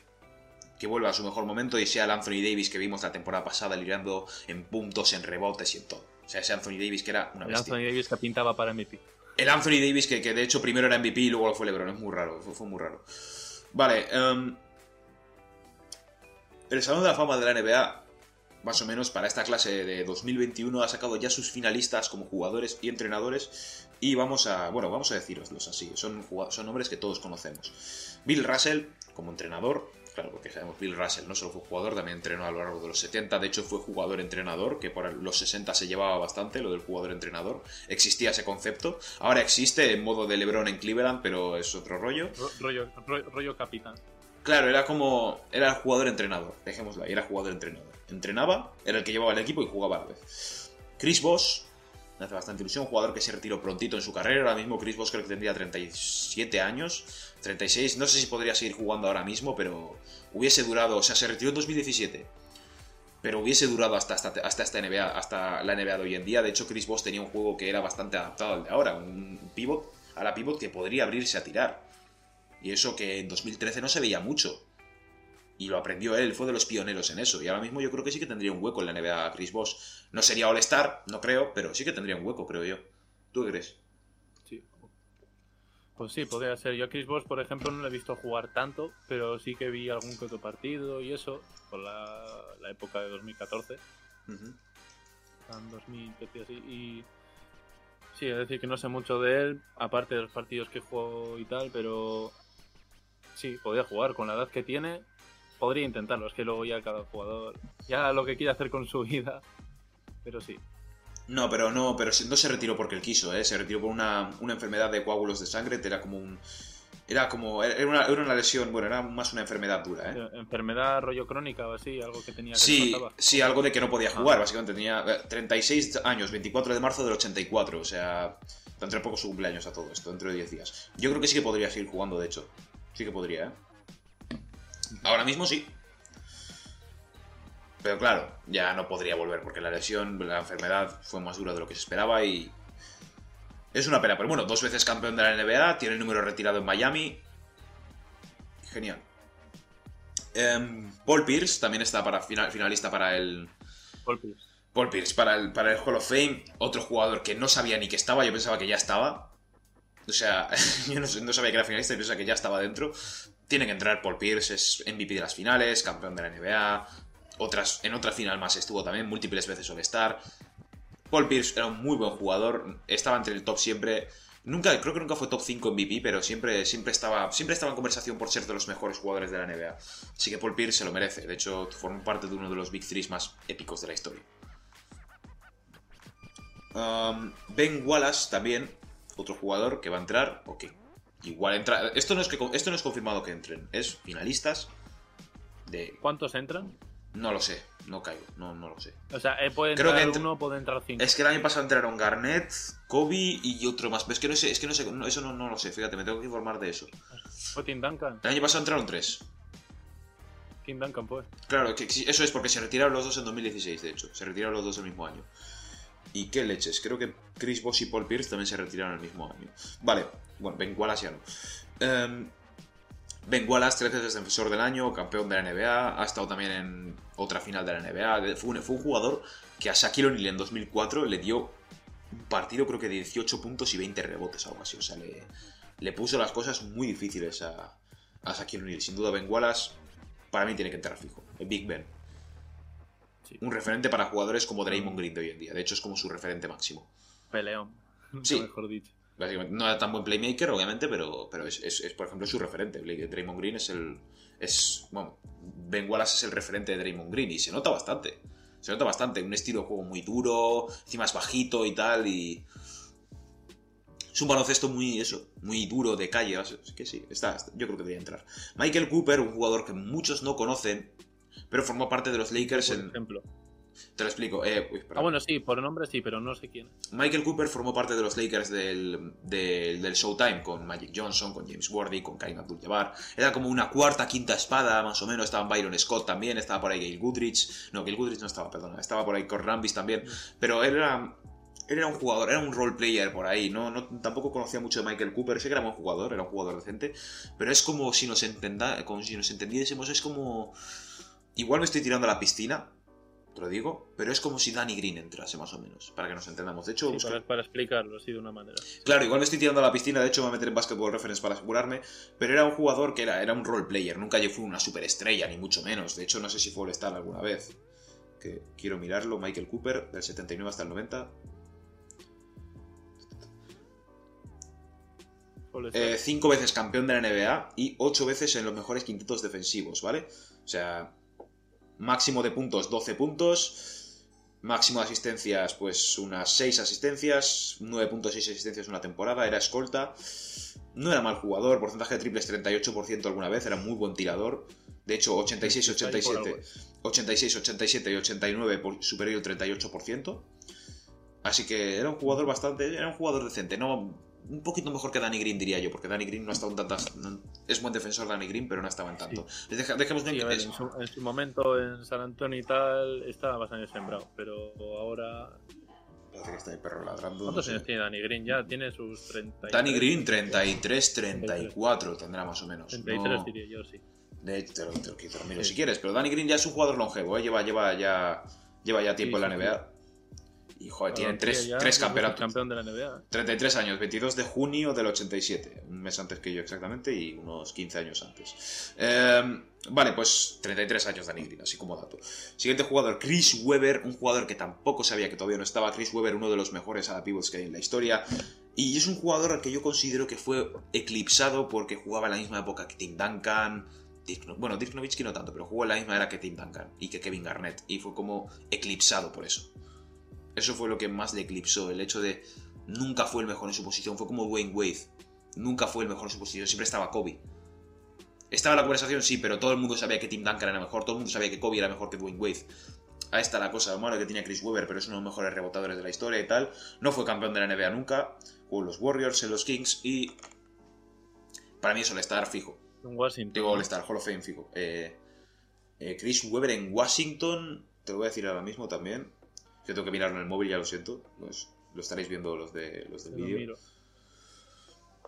Jugó en, los, en Golden State, su primer año. Eso es, fue drafteado por Luego los... en Wa- Washington, cuatro años, hasta el 98. Luego en Sacramento, Ahí hasta está. el 2000. Que es donde sacó su mejor Y luego potencial. se fue a Filadelfia. Sí, Sí, vamos, Filadelfia le traspasaron y. Detroit 2007 y no, no creo que no fuimos campeón de NBA. Y No, luego pero- otra vez a Golden State en 2007. Cinco veces All-Star, lidera la NBA en rebotes, cinco veces All-NBA eh, y Rookie del año en el 94. ¿Vale? Eh, su temporada máxima de rebotes, para que veáis que es 13 rebotes por partido, 20 puntos, 13 rebotes esa misma temporada. O sea, un reboteador bastante, bastante bueno. Pero, tío, quiero mirar una cosa a Michael Cooper que no me he fijado, ¿vale? Uh, vale, vale, vale, me he equivocado aquí con Michael Cooper, ¿eh? Fue defensor del año en el año 87, no aparecía las estadísticas, se tiene que dar las estadísticas avanzadas y a premios avanzados. Fue defensor del año en 1987, ¿vale? Te digo estadísticas. 10 puntos...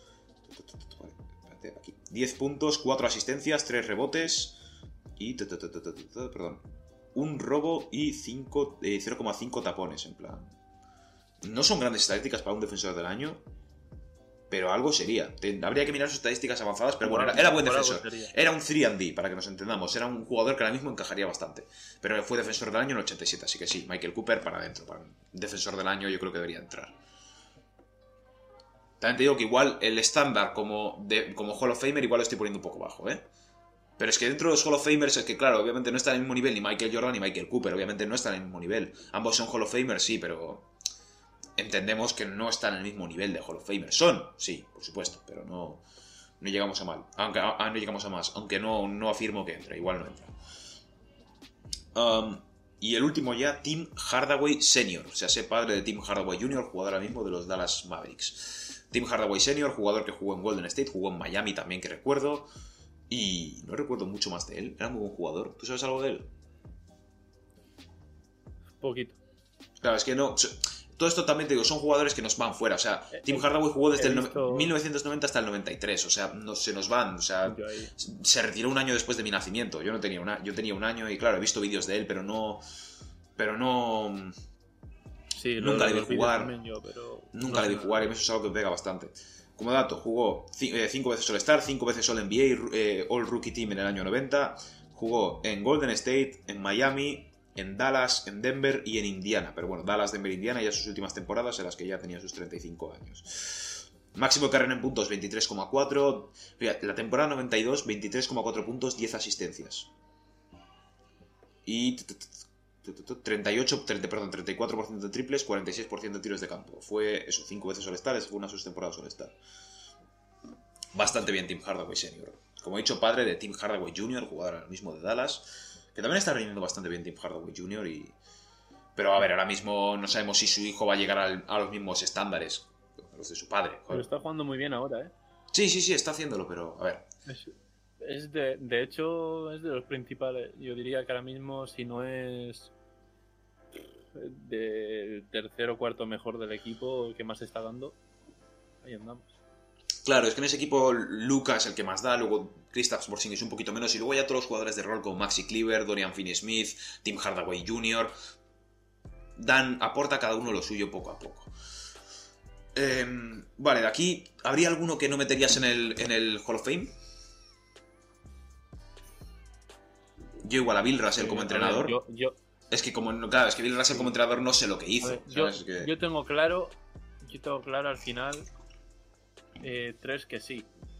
O dos, o sea, metería a Ben Wallace, a Paul Pierce y a Chris Bosh.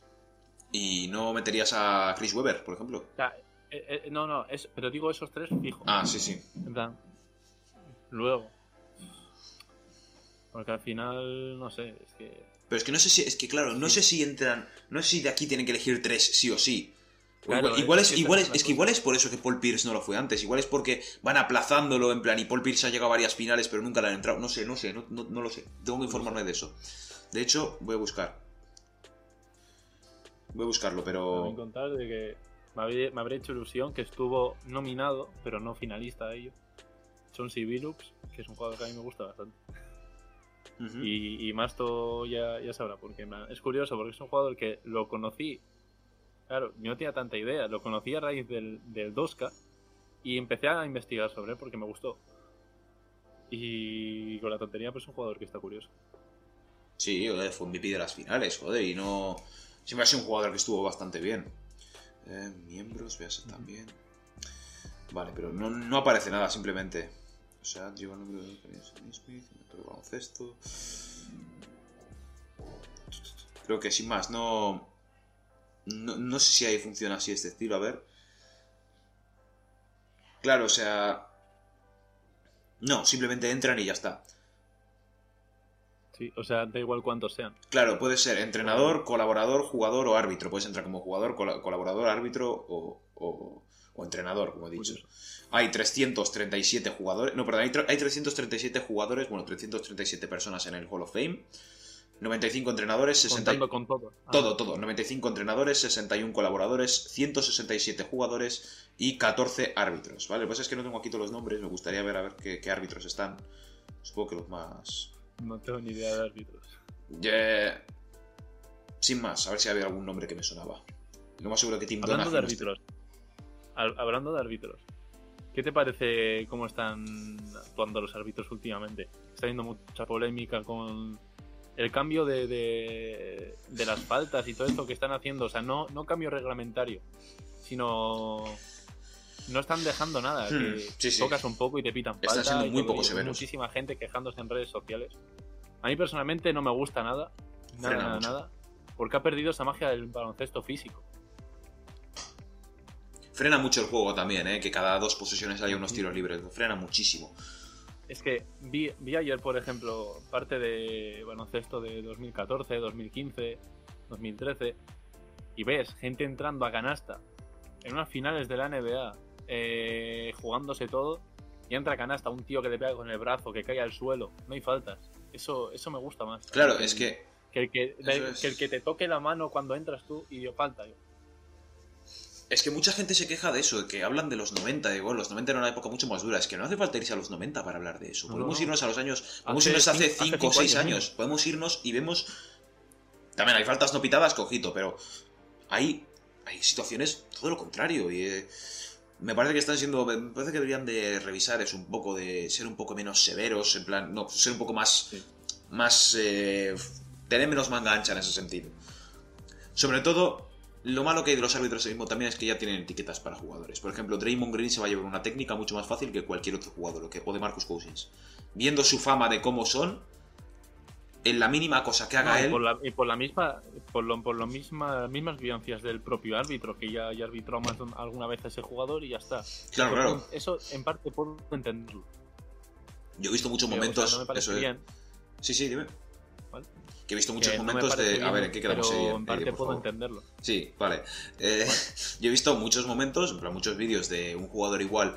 Por ejemplo, Montres Harrell el otro día le hicieron una falta. Bueno, él, él quiso, quiso creer que le hicieron una falta, metió la canasta, gritó and one, como se suele hacer. Toma técnica. Es como, a ver, por favor, esto está ya. Es demasiado, anda que no hay jugadores. O sea, yo he visto alguna vez alguna jugada decir.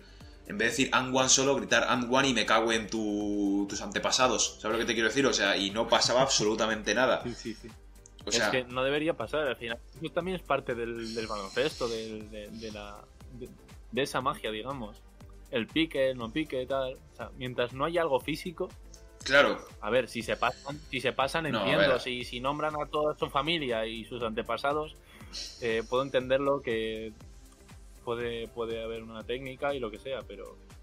Joder, decir and one. es que claro, a ver, bueno, más que, más que decirlo, gritó, pero aún así es como. sí, que- No te pueden poner- no, no te pueden pitar una técnica por eso. Mi opinión, no puede. Es como cuando haces un mate y gritas o lo que sea, pues. También te te pitan una técnica. por gritarlo, lo estás celebrando, tío, ya está. De hecho, a LeBron James le pitaron una técnica en el Game 6 de las finales, no sé si tú lo viste. Estaban los Lakers ganando de 30. Él hizo un mate y le pegó una leche al tablero. En plan, según lo hizo, estaba, estaba colgado y le pegó ¡pa! al tablero y le pitaron técnica por eso. Pero bueno, ese en parte lo puedo llegar a entender, porque estaban ganando de 30 y lo hizo, pero lo hizo más como punto de exclamación, de mira dónde estoy, ¿sabes? En plan, "Vale, ya está. Que os. Sí, que os den por ahí, pero también fue técnica eso.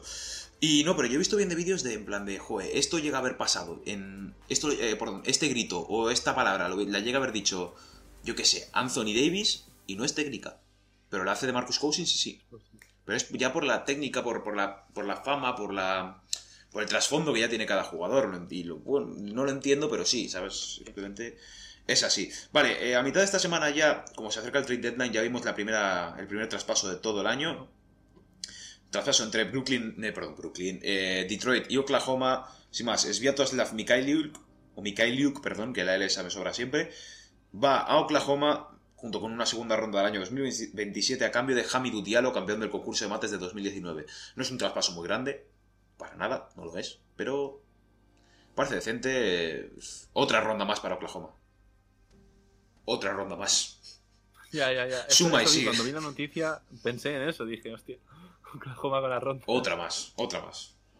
Y bueno, han conseguido un tirador bien. Y aparte, Hamidou Diallo, se decía que Hamidou Diallo no, no tenía la mejor relación con Lugensdort, como que se encontraba un poco perdón, desplazado. Sentía que Oklahoma daba mucho más atención a Lu Dort que a él, con razón, en mi opinión. Así que sin más, han visto viable hacer eso y...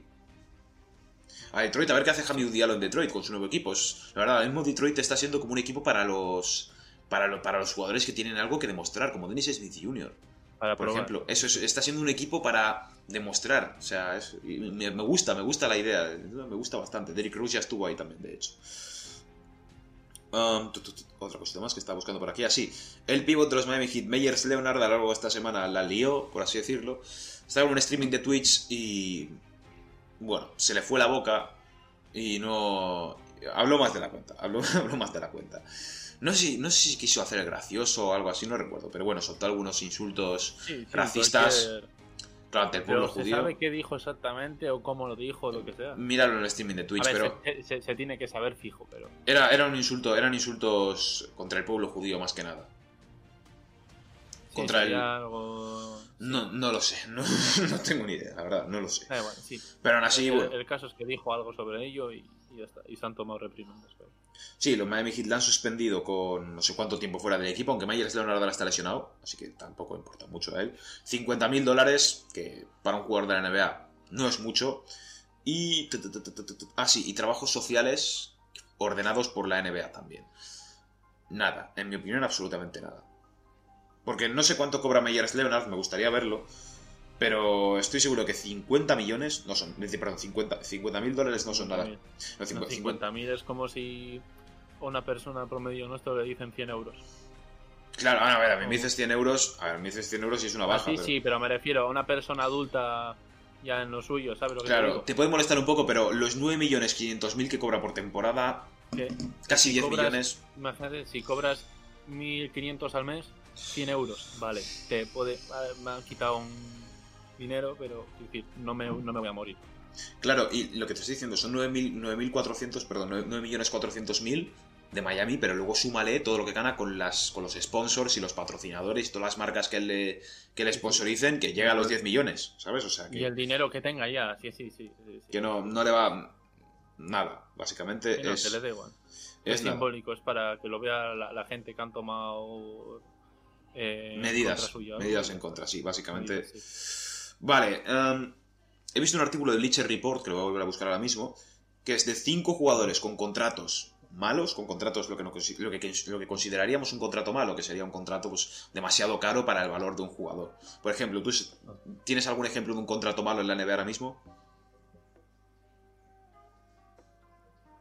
El- En Washington, en, perdón, en Houston hay uno, por ejemplo. ¿Cuál? John Wall, por ejemplo. Es que no, sé cuál es un contrato. Eh, dentro de tres años cobra 44 millones, con eso te digo todo.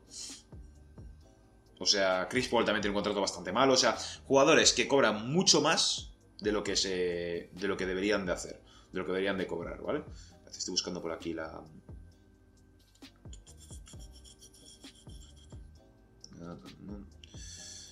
Está aquí cerquita. Pues eso. Ah. Ya lo siento este. Este pequeñito inciso. Vale, aquí lo tengo. Cinco contratos malos que sería rentable trasbajar por ellos, ¿vale? Para empezar, empecemos. Bueno, Eric. Está el que- famoso de, el de Tobias Harris, ¿no? Sí, pero bueno, si Tobias Harris se la está jugando Pero- bien, así que ni tan mal. Y, está, y está ya en un contender. Se refiere a, a- eh, eh, eh, contratos malos que están en equipos malos. Primero, Eric Sí, Bledsoe. contratos- sí, contratos malos. que no. Eric Bledsoe. Eric eh, Bledsoe. Sí, su salario este año son 17 millones y le quedan otros dos años más y 37 millones. 33 de esos 37 están garantizados, con lo cual básicamente te pierdes 33 millones en salario a cambio de Eric Bledsoe.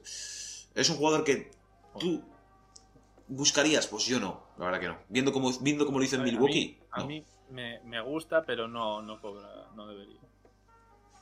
Yo es que viendo lo que hizo en Milwaukee no me fiaría. Ya Milwaukee tuvo sus tres temporadas que en playoffs desapareció completamente, no fue nada eficiente ya fue como... No. ¿Sabes? O sea, yo Milwaukee, por ejemplo, no, yo no volvería a dar una oportunidad. A Bledsoe, no, yo no se la daría. Ya ha tenido sus tres temporadas difíciles. Eh, y Potential Destinations, o sea, desti- destinos que, puede, que pueden llegar a, a buscarle son Atlanta, los Clippers y los Oklahoma City Thunder. Que mi pregunta es no sé qué harían los Thunder con él, ni Atlanta. Los Clippers lo entiendo, porque Eric Bledsoe ya jugó en los Clippers hace unos años y necesitan un playmaker. Así que vería bien a los Clippers intentando conseguirle, pero claro. Los Clippers el problema que tienen es que ahora mismo si quieren conseguir un contrato grande tienen que traspasar otro contrato grande. Y sería Lou Williams, que tampoco te renta. Eric Gordon, de Houston. 17 millones, bueno, 16,9, 3 años, 58 millones y 37 de esos 58 son garantizados. O sea, el último será un player option, un team option o lo que sea. Eric Gordon, jugador que hace poco sufrió una lesión de un mes, más o menos, de 4 o 6 semanas de baja. Uno de los mejores jugadores en catch and shoot ahora mismo de la NBA, creo yo. ¿Tú lo buscarías? Hombre, es un jugador bueno. Sí, sí, claro. decir, eh, aporta a un equipo bien, pero el tema por el contrato, que de- depende del equipo y cuánto tenga, pero Es, es lo duro, es que es lo duro de Eric Gordon ahora mismo. O sea, es muy buen tirador, pero. El dinero que cobra y la lesión, que es que está lesionado ahora mismo, no te. Nadie te va a asegurar de que te puede volver al mejor nivel del mundo, ¿sabes? Fue un jugador importante en los Rockets cuando estaban Harden y Chris Paul, lo era, por supuesto. Si ganó un concurso de triples ahí incluso. Pero. Falta algo. Yo creo que yo. O sea, le daré una oportunidad a Eric Gordon, pero aquí, claro, la gracia de este artículo es ver si te renta más el nivel o te renta más el salario. Sí, exactamente, esa es la gracia. O sea, yo me das Eric Gordon para un contender, te lo cojo, pero tienes que tener en cuenta el salario y todo por lo que puede llegar a pasar. Y es que el salario influye bastante, porque tú, eh, traspasando por un jugador con un gran salario, tienes que dar otro. Sí, al final sí. O a no, o a no ser que tengas un A- a espacio si salarial increíble, claro. A no ser que tengas un espacio salarial que sea de locos. Vale, tenemos eh, de- destinos posibles: Memphis, Orlando y Filadelfia. Así como, como curiosidad. Vale, este. Memphis, Orlando y Filadelfia. Memphis, Orlando y Filadelfia. Yo creo que en Filadelfia sí que tendría un muy buen uso, Eric Gordon. Volvería a jugar otra vez con. con ¿Cómo se llamaba? Con. Con el GM de Houston. Ahora me sale su nombre. Ah, Sí, sí, sí. Vale, no me acuerdo el nombre, yo tampoco, y me duele muchísimo no acordarme de su nombre. pero sabía al final. Por supuesto que me lo sé. Joder, es... Espérate, ¿eh? GM... Que quiero decirlo, que no, es que es un nombre muy... Joder, todavía me sale el tom. Daryl Morey, Daryl Morey, es verdad, Daryl Morey. Eso es. O sea, era ese jugador. Vale, espera un momentito que me he salido, me, me he salido del... Me he salido del artículo, pero bueno, había leído el siguiente. Eh, Buddy Hill. Jugador joven de los... De los Sacramento Kings, uno de los mejores tiradores de la NBA, es joven y tal, pero cobra 24 millones por temporada y no sé cuántas temporadas le quedan. Mucho, ¿eh? Aquí. Tu. otra que vuelvo, Buddy Hill, Buddy Hill, Buddy Hill. 24 millones, le quedan otros 3 años, 62 millones, todos ellos garantizados, ¿vale? Uno de los mejores tiradores ahora mismo. Sí, sí, es demasiado, pero bueno, es joven y es buen tirador y al fin y al cabo... Pero es que. Claro, lo malo que tiene es que en Sacramento no está jugando a gusto, ya se nota.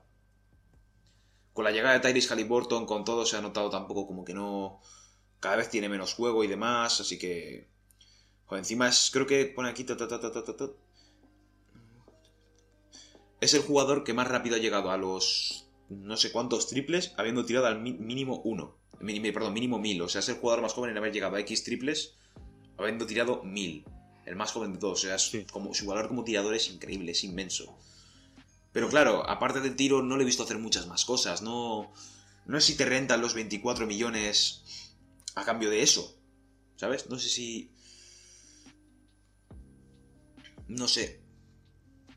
Destinos po- po- posibles: Boston, Memphis y Filadelfia de nuevo. Filadelfia está sonando mucho para Derrick Gordon y para esto por, por tiradores, porque son tiradores más que nada. Y Filadelfia, ¿cómo se ha armado de tiradores ahora? eh? ha llegado Daniel Ah, es el verdad. Danny Green, Seth Curry, luego también Tobias Harris está jugando más de four. Así que, Seth Curry de decir que me, me- me dio mucha pena que se fuera de, de Dallas. además tú también. Me, me parecía que. Ya, pero me, parecía que hacía muy buen papel ahí, era un tío importante. Ujú. Por supuesto, por supuesto. Y se está notando ahora, ¿eh? Su baja se, se nota bastante. La verdad. Vale, otro contrato, este pivot, Al Horford de los Oklahoma City Thunder. 27 millones este año, le quedan otros dos años, 53,5 millones y 39 de ellos asegurados, 39 de ellos garantizados. Al Horford, 34 años. Es muy buen defensor, de hecho se le conoce como uno... Es un jugador que es capaz de parar a Nvidia, a Yanis, porque se ha visto, porque se ha visto que es, es capaz de, ya no pararles, pero de, de acelerarles bastante, de frenarles bastante, es capaz de hacerlo. Defensivamente tiene un valor muy alto, y de tirador puede tirar, puede abrirse a tirar, en ese sentido se también bastante al juego. Pero, claro, ¿tú pagarías esos 27 millones de este año y el resto lo que le queda? ¿Tú los pagarías a cambio de un pivot que pueda abrirse a tirar, pero a la vez puede defender? Yo igual sí, fíjate tú. Tiene que ir a un equipo que tenga unas condiciones muy buenas para el precio. O sea, Eso es. que tiene que un equipo que le, que le merezca la pega, eh, le merezca la pena pagar eso y, y que tenga eso para poder gastar. Sí que es cierto que ahora estando en Oklahoma, viendo lo que busca más Oklahoma, yo no te descarto, yo no te descarto que Oklahoma yo no, no pidiese mucho. O sea, igual, habría que igualar el salario, pero eso ya es legalidad de la NBA, tienes que igualar los salarios casi siempre. Y... Una ronda, ¿no? Ah, claro, no, no, no, y rondas es obvio, rondas obvio. Y jugadores jóvenes y rondas, básicamente es eso. A ver, también puedes, también puedes armar un pack de tres jugadores jóvenes que cobren mm, para que igualarlo un poco y rondas, también puedes hacer eso, pero yo no voy a dar a tres jugadores jóvenes a cambio de Al Horford. ¿Sabes? O sea, depende. Destinos posibles, Boston, Portland y San Antonio. San Antonio. ¿Qué, qué te, qué parece la idea? ¿Qué te parece la idea? A ver, Majo, ¿qué te parece la idea? Cuéntame, imagínate la idea de Al Horford en San Antonio. ¿En qué posición? La Marcus Aldridge, Horford? Eh, pivot, ahora pivot. Bueno, ahora mismo. La Marcus Pivot. por el Horford, ¿aceptas? Igual se podría sacar, es que no sé. Claro, es que. A ver, en, en verdad sí, en verdad, en verdad ahora mismo acepto, es un jugador que sí, sí que se acepta, porque sí o sí hay que cambiarlo al final. Es un jugador que hay que Puedes cortar. Y, al Horford- Puedes cortarlo, ¿eh? Puedes hacer como Blake Griffin, puedes cortarle, pero sí, siempre buscas tener algo a cambio primero. Siempre buscas el traspaso y Claro, tal. claro. Sí, sí, porque si, si no se va este mes probablemente, ya se le va a acabar, o sea, se le acaba el contrato.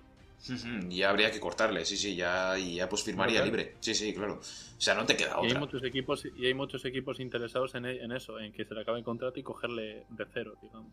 Claro, pero él, San Antonio lo que quiere es que no, no se le acabe el contrato. O sea, sí, vale, lo que quieren es que se le acabe el contrato, pero en otro sitio para poder tener algo a cambio. Y, y es que Oklahoma, es que yo no, yo no veo bien traspasar un contrato que se va a terminar, que te va a joder el espacio salarial. Bueno, que no te va a joder el espacio salarial al cambio de Al Horford, que sí que te lo va a fastidiar. Y no te va a aportar nada mismo Al Horford. Yo si fuese San Antonio no iría por Al Horford. Y si me das Al Horford, dame algo más. Me puedo comer a Al Horford, me puedo comer el contrato de Al Horford si me das algo más. Pero si solamente me vas a dar Al Horford, yo no te lo voy a aceptar ni de broma. No, no, algo más a cambio, sí. Y luego Boston, siempre, como he dicho, pivot, suena siempre para Boston y ya estuvo en Boston, de hecho, ya estuvo en Boston, fue cuando se ganó el contrato que tiene y luego ya firmó con Filadelfia. Y Portland, que también están en busca de pivot debido a que pues, no están teniendo mucha suerte con las lesiones ahora mismo. Y por último, pero no menos importante, de hecho, que no me parece, de hecho no, no entiendo, no entiendo esto, D'Angelo Russell. D'Angelo Russell, 28 millones, le quedan dos años más, 61,4 millones garantizados, todos y cada uno de ellos hasta el último céntimo. D'Angelo Russell, base, jovencito, creo que tendrá 24 años, drafteado en 2015. Muy bueno, buen bueno, jugador. no, tan joven, no, eh, ya, ya, ojito, eh, yo creo que ya D'Angelo Russell ya no le considero tan joven, eh. Sea, a ver, drafteado en 26 2015. igual. Pss, uf, Creo que no llega, creo que estará en 25. Yo he puesto que 25 años, pero. Lo miras tú. Sí, sí, lo estoy mirando ya ahora mismo. 25 años, 23 de febrero del 96, 25 años recién cumpliditos. Ya no le considero joven, ¿eh? Ya cuando llegas a los 26 para mí ya es tu prime. Así que ya, viendo lo que es de Angelo Russell, fue All-Star y tal, yo sí que le daría una oportunidad, ¿eh? Sí, al final es que es muy buen jugador. Es un jugador que puedes empezar un equipo casi prácticamente alrededor de él. Mm, No tanto como alrededor, No. pero que sea uno de los pilares muy importantes del equipo. Eso es, sí, sí, coincido entonces. Como Christian Wood, yo por ejemplo Christian Wood, yo creo que los Rockets no deberían de construir alrededor de Christian Wood, pero que Christian Wood sea uno de los pilares de la construcción. Pues si D'Angelo Russell lo veo más o menos igual. Sí, un jugador que no sería, el, no sería la piedra angular del equipo, pero formase parte. estrella, pero eso es. Pero sí, sí, que fuese una de las espadas eh, mayores, sí, sí, me parece bien. A ver, están haciendo Sí. eso ahora mismo con Minnesota, con Towns. Towns, él, luego también Anthony Edwards, que a ver... Lo que me da pena. Es, una- es que es, es. es curioso, ¿eh? Cómo ese equipo está acabando tan, tan, tan mal con los nombres. O sea, simplemente tú escuchas esos nombres y dices, ¿por qué, tan, ¿por qué van tan mal? Es que no. Las lesiones también tampoco le están haciendo mucho. Las lesiones, lo de, lo de Malik Beasley, ¿no? Tampoco están, tampoco están teniendo mucho, mucha suerte con ellos, pero aún así tienen potencial para más. Yo creo que tienen potencial para más. Ya lo, ya lo dije a principio de temporada, antes de empezar, que era un equipo que para. Yo le vi a un equipo que, que pintaba súper bien. Y que vaya, que tenía muchas ganas de verlos. Que yo pensaba que iban a dar un boom a lo mejor. O que sé, estar por el medio de la tabla, aunque sea. Que si no me equivoco. Están últimos, son el peor equipo de la NBA, creo que tienen 8 victorias o algo así. Sí, y sobra, sí, victorias. tiene. 7 u 8, no estoy seguro. Pero no han llegado a las 10, que es lo peor de todo. O sea, para que veas. A ver. Bueno. Que es curioso, eh, acabo de mirar la hoja de donde apuntamos la pre- nuestras predicciones antes de empezar la temporada. Y ojito, eh, que ponía Oklahoma el último. ¿Quién, pus- que, que tú pusiste a Oklahoma el último? Yo puse Oklahoma el último. Yo creo que puse a Sacramento el último, no estoy seguro, ¿eh? Yo Sacramento 14 y Minnesota el 13. fíjate. Minnesota 8 a 30. 12. 8 a 30, o sea, su último partido que hicieron, su último Una partido. locura. Llevan racha de una derrota, así que ganaron el anterior partido a este. Igual el último antes del All-Star Break, de hecho voy a buscarlo. Minnesota, Minnesota, Minnesota, Minnesota. Minnesota ga- ganó, ganó a, los, a los Pelicans de 30. El, primer, el segundo día de la vuelta del All-Star Break, Anthony Edwards metió 27 puntos, Towns 16 y 7. Sí. Eh, ¿cómo se llama? Jalen Nowell 28 puntos, ojo. No se suele hablar mucho de este. Pero no les veo ahora mismo. Es que tienen. Es como que tienen futuro, pero no lo tienen. Ya no tienen tanto. O sea, es como. es- está siendo una promesa incumplida todo el rato. Siempre decimos, joder, Towns y. en plan, el año pasado. Dijimos, Towns y Wiggins. Vale. Más lo que te venga, más Malik Beasley, que también tiene mucho potencial. Vale. Será un equipo decente. No lo fueron. Traspasaron a, a Wiggins para conseguir a D'Angelo Russell. Vale, tenemos ahora a Towns y a Russell. Vale. Fue mitad de temporada, con lo cual no se esperaba mucho. Segunda, mitad, segunda temporada ellos, ellos dos juntos. Esta sí, esta es la temporada en la que vamos a tener mucho potencial, en la que vamos a explotar. Tampoco sigue siendo. Ya está siendo como que tenéis que explotar ya, ya no tenéis tanto margen. Towns que tiene, Towns tendrá 20 25, 24 también. Russell 25. Lo dicho, eh, Edwards 19 o 20, pero bueno, Edwards no, no me parece mal. Malik Beasley 23. Ya hay que empezar a dar un poquito más de lo que es. Porque la única, el único, lo bueno que recibieron hace poco fue cuando estuvo, cuando fue cuando estaba Jimmy Butler. Y se fue. Así que...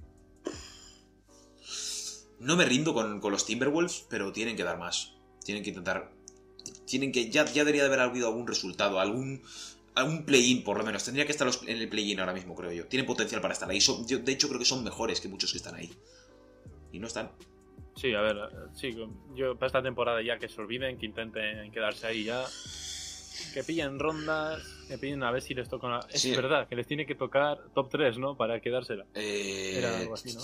¿Cómo era? ¿Cómo era? No, no, no. Sí, sí, eso es sí, top 3. No, Porque no era, no era con los Warriors, ¿no? eso es, eso es. Los Warriors tienen la primera ronda de este año, pero si es top 3.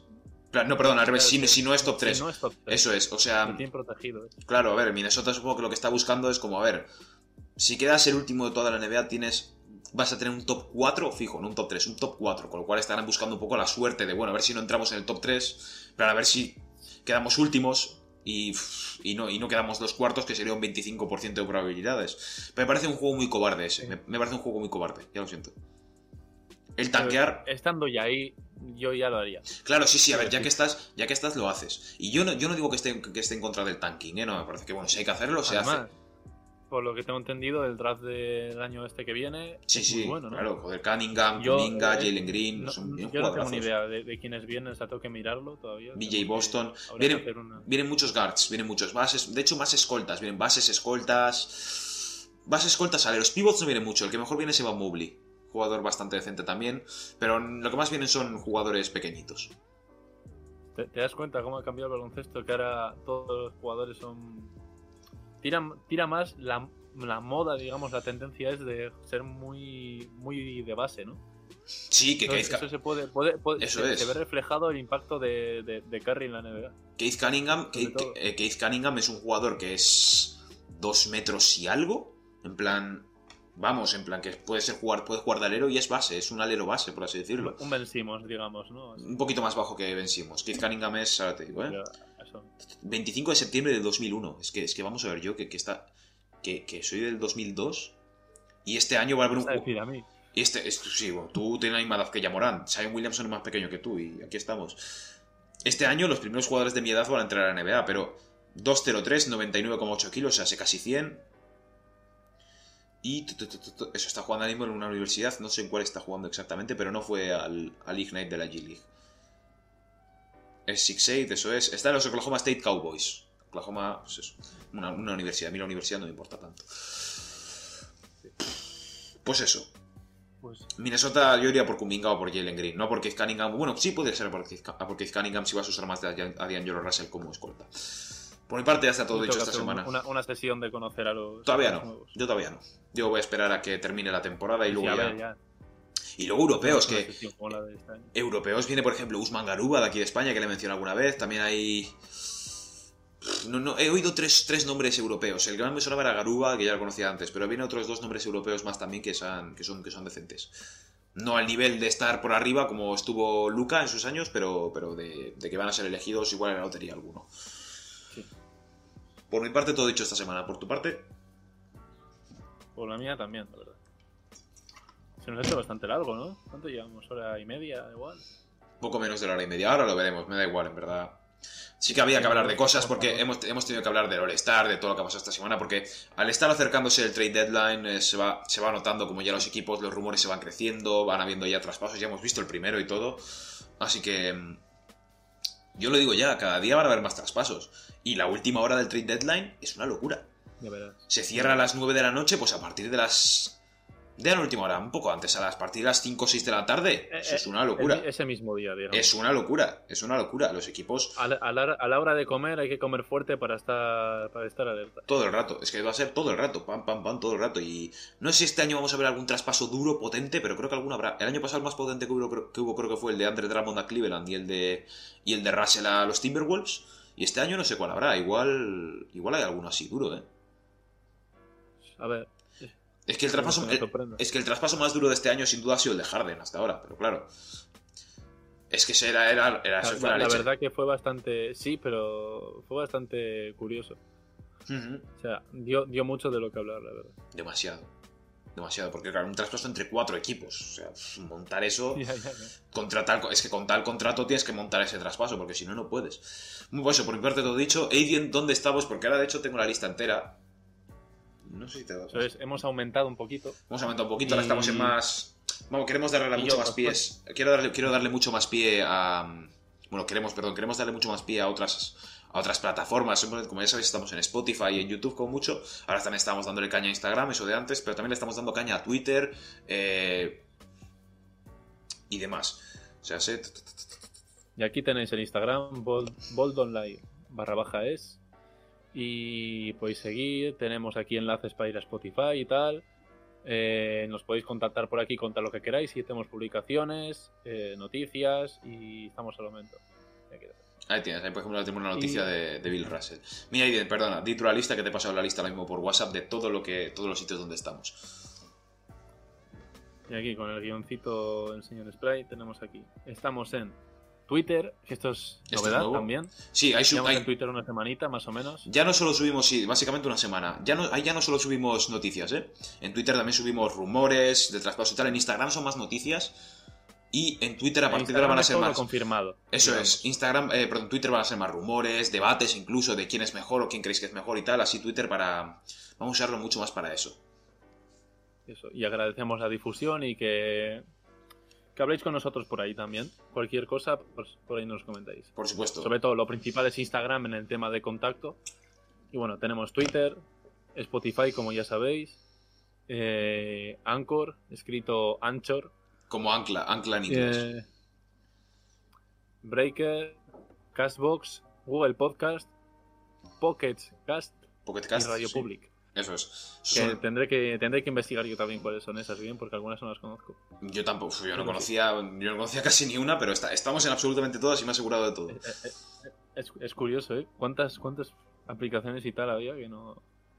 Sí, y se está cocinando algunas más cosas, tipo páginas web y demás. Todo eso ya lo, ya lo iremos anunciando poco a poco. Eso, Sí, todo eso va a ir, va a ir Si sin algo que os gustaría que, que hiciéramos, si algo os gustaría que hagamos algo, nos lo podéis comentar ya sea en los comentarios del vídeo o en Instagram o donde queráis. Creo que estoy perdiendo un poco de luz, pero bueno, ya no me importa, ya estamos terminando, así que no voy a Ya no importa la luz. Pues Soy eso, iluminado. el no iluminado. Eh, y por cierto, antes de nada, como subir esto ahora mismo rapidísimo, pero os lo digo desde ya, tarde de NBA, ¿vale? Así rapidito, perdón, que se me ha olvidado comentarlos. Hoy tenéis tarde barra noche de NBA, ¿de acuerdo? Me- Raro que no esté Reigns aquí, se lo habría dicho. Ahora mismo a las 7, Memphis, Oklahoma, partido puede estar bien. Yo, yo, yo creo que voy a echar un ojo y todo. A las 9 de la noche, Golden State Warriors, Utah Jazz. ¿De acuerdo? Uno de los equipos que mejor está ahora mismo de la NBA contra un equipo que peor está. O sea, ya veremos. Según termina ese a las 11 y media, San Antonio Spurs contra Philadelphia 76ers. Philadelphia intentando aguantar su liderato en la conferencia. Y luego ya a partir de las 12 ya no os lo digo, pero bueno, tenemos Miami, Orlando, tenemos Cleveland, Atlanta. Eso es, bueno, ahí lo tienes en hora estadounidense, Antonio. tienes partido. Esto es eh, quitarle 6 horas. y es hora española.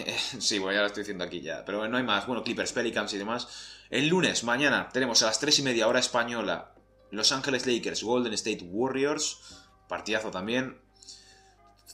El martes, a las 12 y media, hora española. Todo esto no hora española, ya voy a dejar de decirlo.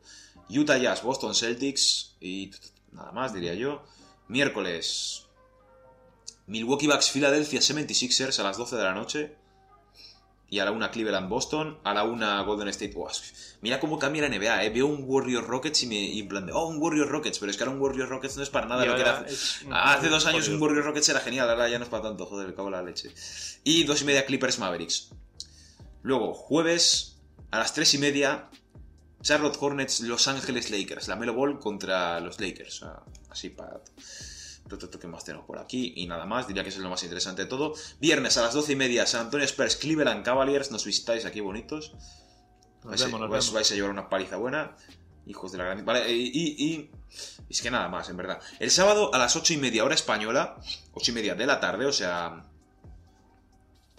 Atlanta Hawks, Los Ángeles Lakers. O sea, si queréis... Si va algún, algún fan de la NBA que no esté tan ilusionado, que diga, bueno, no, no puedo irme a horas muy tarde, muy tardías a la cama, a las ocho y media podéis ver a los Lakers. O sea, últimos campeones de la NBA a las ocho y media de la noche. Antes, mientras os preparáis la cena, hacéis lo que desea. O cena. Bueno, cada uno hace lo que quiere. Y más allá de es ahí, para ti a las 2 esa misma No, noche, no, Spurs Bucks también a las 2 esa misma noche. Y ya para el domingo que viene, bueno, no hay nada interesante. Pero solo deciros que mientras. Sí, pero que a las, hay partidos a las 6, a las 7, a las 8, a las 8 y media, o sea. Toda la noche. De hecho, hay un Indiana Miami a las 6. Y un Orlando Boston a las 8 y media. Bueno, por mi parte todo dicho, por Antonio también Aidien, que me acabo de dar cuenta que siempre aplazamos el la final. también. Decimos, venga, por mi parte todo dicho, y luego. Nos ha dado aquí, nos han dado las uvas, ¿eh? sí, pero bueno, ya había que hablar de cosas. Está bien, está bien. Pues chavales, muchas gracias por habernos escuchado aquí en YouTube, en es- bueno, por vernos en YouTube, ya escucharnos en Spotify, en Anchor, Pocket Cast, Google Podcast, don- donde sea, os lo agradecemos desde aquí de corazón. Spray, Aidien, luego Masto y Rank que no están, también os lo agradecemos. Os agradecemos muchísimo. Este es el episodio número 17 y por mi parte decir que... Obviamente el crecimiento no está siendo, no está siendo increíble, pero, pero estoy bastante orgulloso de nuestro trabajo, sinceramente. Pues Nuestro crecimiento, sí. Exactamente, nuestro crecimiento personal. Em, lo dicho, si nos seguís, en, que nos escuchéis en cualquier lugar o que nos veáis en YouTube, estamos súper agradecidos a vosotros. Muchas gracias y podéis seguir haciéndolo. Nunca os fallaremos, estaremos aquí cada semana, aunque sea sin un brazo. Y si nos seguís en Twitter, en Instagram, siempre vamos a estar en las noticias, con los rumores siempre a tope. Y agradecemos desde aquí todo el apoyo, por si alguna vez os pensáis que nos- vuestro apoyo no nos importa, créanme, vuestro, vuestro apoyo nos importa muchísimo, nos llena. Por mi parte, todo dicho, por la tuya, Aidien. También todo dicho, que gracias por vernos, escucharnos y compartirnos. Nos comparte. Vale, eh, y. Y nada, eh, bueno, pues hasta aquí esta semana World Online. Espero que nos escuchéis barra veáis también la semana que viene. Y recordad, amigos, amigas, que el balón nunca miente. Hasta luego.